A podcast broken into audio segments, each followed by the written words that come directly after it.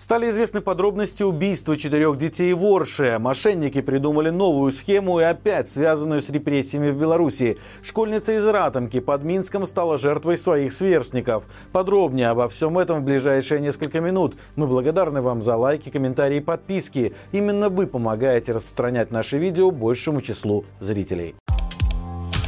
Стали известны подробности убийства четырех детей в Орше. Предполагается, что малышей в возрасте от 1 до 8 лет задушила собственная мать Ирина. Как стало известно журналистам медиазоны, женщину никогда не видели пьяной, но зато часто был пьян ее муж, которого полгода назад отправили в лечебно-трудовой профилакторий. Соседи утверждают, что он избивал Ирину. По информации Белпол, он работал сварщиком на заводе «Легмаш» и более 10 раз привлекался к административной ответственности за нахождение в состоянии алкогольного опьянения. Ирина работала на Аршан Казанском льнокомбинате оператором машинного оборудования. Соседи говорят, что летом на площадке она всегда была с детьми, но денег на жизнь семье очевидно не хватало. Поэтому многие жители Орши помогали им вещами, продуктами, одеждой для детей. Правда, говорят, что Ирина иногда вела себя странно, могла выбросить эти вещи, потому что ей казалось, что ее сглазят. Многие соседи уверены, что Ирина не хотела отдавать детей в приют, и из-за этого у нее могло что-то случиться с психикой.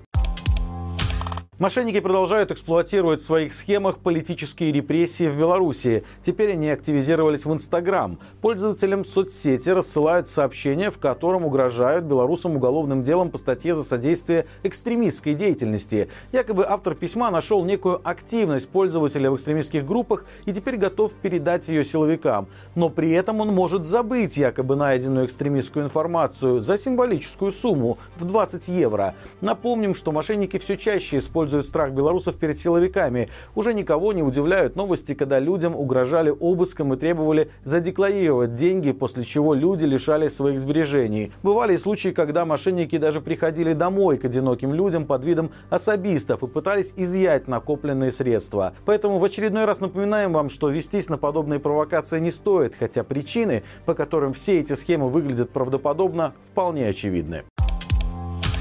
Школьница из Ратомки под Минском стала жертвой своих сверстников. Ее избивали и унижали бывшие подруги и друзья, а также заставляли извиняться на камеру. Об этом рассказал официальный представитель Следственного комитета Александр Суходольский. По его словам, 15-летняя учащаяся колледжа собрала компанию из семи подростков, чтобы наказать девушку, которая якобы обидела их. Девушка рассказала компании, что обидчица словесно оскорбляла не только подростков, но и их матерей. Она также заявила, что видела, как школьница промышляет кражами. Компания сначала Сначала пришла домой к 14-летней девочке, но их встретила ее мать и не дала дочь в обиду. Поговорив с подростками, женщина отпустила дочь гулять, думая, что конфликт улажен. Однако после этого подростки отвели школьницу на заброшенный участок, там ее поставили на колени, избивали руками и ногами. Некоторые снимали все на телефон. В итоге видео попало в интернет, его увидела мать пострадавшей девочки и обратилась в милицию. Сама девочка боялась рассказывать об этом инциденте, потому что ей угрожали новой расправой. Возбуждено уголовное дело по статье за злостное хулиганство, совершенное группой лиц.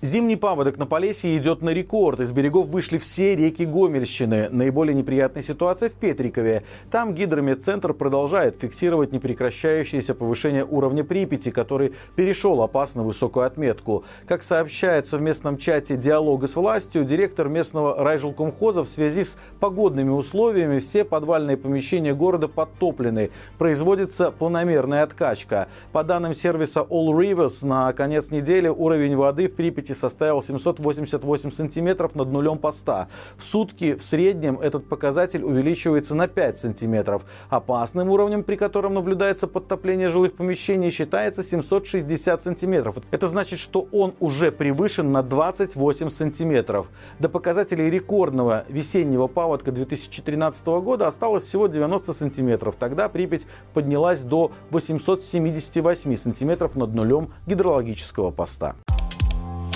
Фермер из Витебской области взбудоражил белорусский ТикТок. В своем профиле он объявил, что в его хозяйстве предстоит забой поросят, и он готов продать четверти и половины туш. При этом цена за килограмм составит 11,5 рублей. Комментаторы в ответ на это бросились спорить, дорого это или дешево. Фермер занимается сельским хозяйством в деревне Харлинцы Толочинского района. По его словам, четверть, которую он выставляет на продажу, зависит около 30-35 килограммов, то есть будет стоить примерно 350-400 рублей. В комментариях люди люди зашумели. Кто-то посчитал, что цена хорошая, а другие говорили, что это дорого. Некоторые рассказывали, сколько стоит свинина в других регионах. Например, в магазине агрокомбината Ждановичи в деревне Яркова возле Минска ее продают по 7 рублей 84 копейки за килограмм. А в Урицком Гомельской области по 17. В ответ критикам мужчина заявил, что возмущенные комментаторы просто не до конца понимают, что такое самостоятельно выращивать свиней. И если не видят разницу между домашней свининой и магазинной, то никто их не удерживает от покупок. Мне просто кажется, что вы мало зарабатываете, поэтому для вас это дорого, заключил фермер. А что вы думаете по этому поводу? Пишите в комментариях. За год реестр пустующих домов в Беларуси вырос 12 раз. Год назад, когда проект запускался, в базе содержалась информация о 1200 домах. Затем список начал активно пополняться новыми объектами недвижимости. В апреле 2023 года Государственный комитет по имуществу сообщал, что в реестр занесена информация о более чем 8 тысячах бесхозных объектов. В июле единый реестр пустующих домов включал уже более 10 тысяч домов, а в ноябре более 12 тысяч. Как рассказали в Госком имуществе, количество количество жилых домов, информация о которых внесена в реестр по состоянию на 1 января 2024 года, насчитывала уже 14,5 тысяч объектов. За 2023 год в хозяйственный оборот было вовлечено 4064 жилых дома, а также вернулось для дальнейшего использования порядка 1050 гектар земли. Даже за полтора месяца этого года реестр уже пополнился примерно на полтысячи домов. И, судя по всему, база будет расти и дальше с такой же скоростью. Напомню, в едином реестре пустующих домов можно посмотреть характеристики физические объекты, его местоположение, фото и узнать состояние дома. В случае, если заброшка приглянется, можно писать в сельсовет и инициировать аукцион по его продаже. К слову, средняя цена реализации дома, например, в Принеманском регионе Гродненской области составляет чуть больше 250 рублей. В деревне Новое Полесье Лельческого района провели народный обряд громницы, который местные жители восстановили 20 лет назад. В Беларуси его отмечают 2 февраля по католическому календарю и 15 февраля по православному. Громница – это праздник очищения с помощью огня. Его отличительной особенностью является особый обряд освящения стриченских свечей, которые в народе называют громничными. А это название предположительно происходит от языческого бога громовника, или, как мы привыкли его называть, перуна.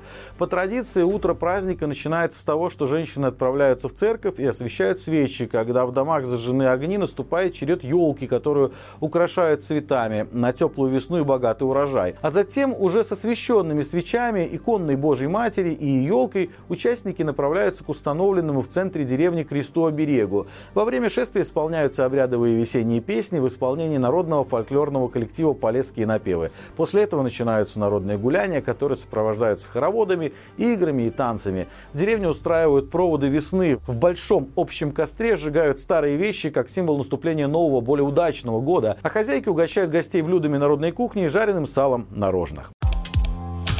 Друзья, неделя подходит к концу, значит, самое время напомнить вам о том, что наша команда подготовила для вас итоговый стрим. Теперь он выходит по воскресеньям в 6 вечера по минскому времени.